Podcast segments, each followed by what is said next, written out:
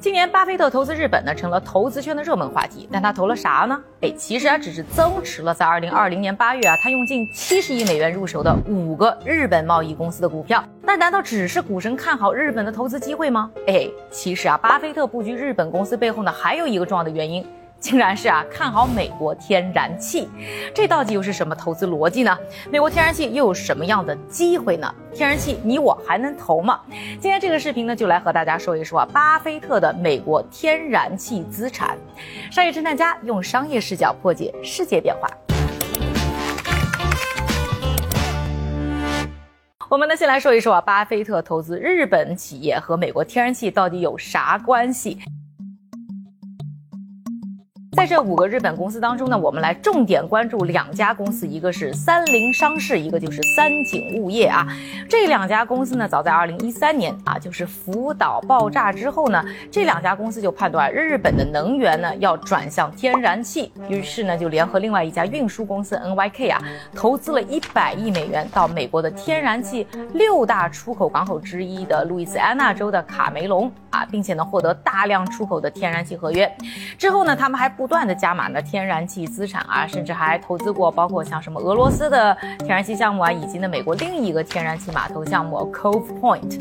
哎，你猜猜这个 Cove Point 现在是谁在运营呢？啊，没错，正好就是巴菲特投资公司 Berkshire Hathaway 旗下的能源公司。哎，这里是不是体会到大笔投资日本的贸易公司啊？这个巴菲特呢，其实再加上自己啊，美国天然气的资产。那巴菲特又是怎么布局他的天然气资产的呢？这个其实一直啊可以追溯到二零零二年，当时呢他通过收购呢北方天然气公司啊，就是一个呢啊天然气管道的运营商进入到这个领域。后来呢分别在二零零六、二零零七和二零零九年又通过收购像啊 Pacific Core、American Energy 等等公司呢，获得了天然气发电和运输等等方面的相关资产。之后啊其实很长一段时间呢巴菲特按兵不动，为什么呢？因为巴菲特在等机会。啊，之前我们在介绍巴菲特投资之道的片子呢，就和大家说过，这巴菲特特别善于在危机当中捡漏，找低价进场的机会。那巴菲特呢，再次出手天然气呢，也是挑了一个天然气的低谷期。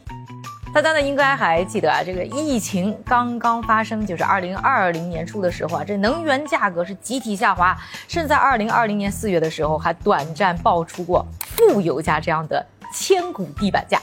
天然气的价格呢，在当时呢也是屡创历史新低啊。再加上呢，疫情爆发的初期啊，全球经济是陷入恐慌啊，投资圈呢变得异常的清淡。对于呢资金弹药充沛的巴菲特来说，那绝对是一个抄底的好时机。记得呢，在二零二零年五月的股东大会上，有人问巴菲特啊，说你这个大笔的现金拿在手里，为什么不出手呢？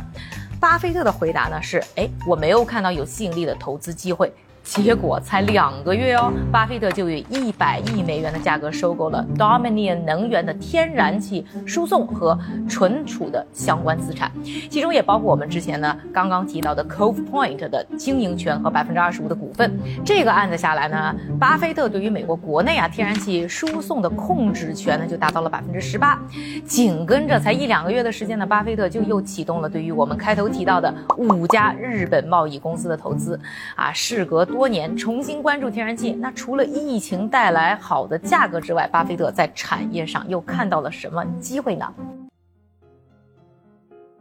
我们先来说一说美国啊，整个美国传统能源产业从疫情前哦就开始呢面临巨大的向新能源转型的压力，造成呢像 Dominion Energy 这样的企业啊都在做一个呢。去啊化石能源资产的动作，这个化石能源当中也包括呢我们说到的天然气，都在呢收缩开采，并且呢在卖掉相关的一些资产，也就是说在供应上呢是一个呢收紧的状态。再说说这个需求端啊，另一方面呢全球呢都在向更清洁的能源转型，包括中国在内啊有大量的传统用煤啊做原料的啊什么供暖厂啊火电厂啊要转型去使用相对更清洁的天然气，所以从日本。印度到欧洲，人人对天然气的需求其实都在增加。根据呢麦肯锡呢在二零二一年的一个报告啊，到二零二三年啊，全球天然气的需求呢都会以平均每年百分之三点四的速度增长。这样一个呢供应啊在出现限制，但是需求在不断增长的格局啊，当然就是有利于呢天然气这个行业的。这个时候啊，美国天然气的投资价值呢就体现出来了。一个是它的市场份额大，其实呢，美国的天然气储备呢并不是全球第一，而是排在呢俄罗斯啊、伊朗啊等等啊和美国不太对付的国家后面的。但是呢，产量上因为它技术有优势，而且呢储备便于开采，所以呢做到了绝对的世界第一。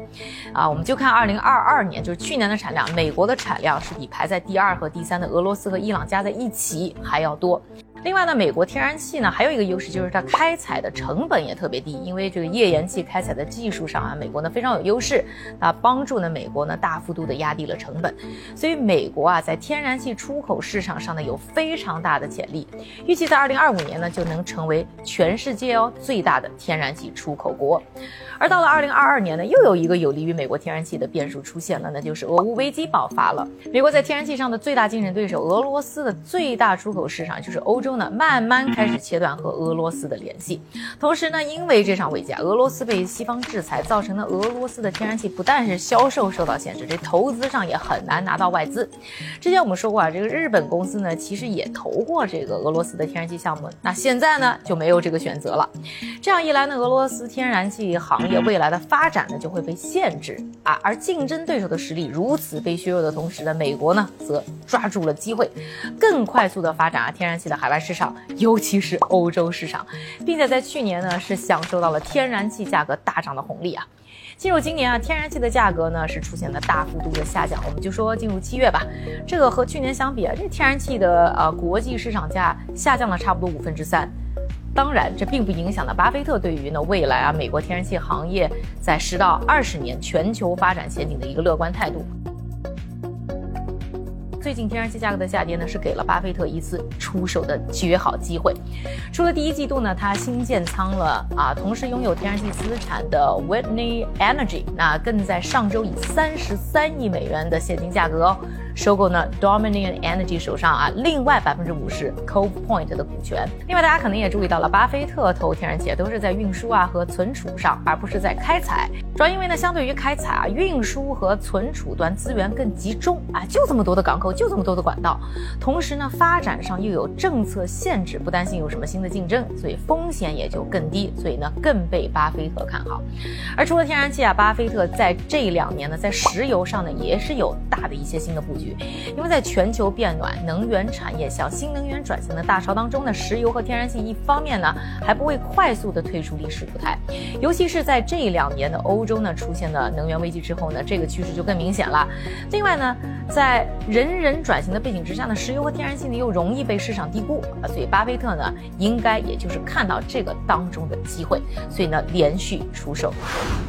这可能啊是巴菲特一边呢个人是在做慈善，另一边呢他的投资公司 Berkshire Hathaway 永远投票通过不了 ESG，也就是说跟环保什么相关的投资策略上的改变。作为投资人啊，巴菲特的第一目标呢还是为资本赚钱，不管这个钱来自哪里，不管到底对世界对地球的未来意味着什么，大家怎么看呢？他在天然气上的投资呢？在留言区呢和我一起讨论。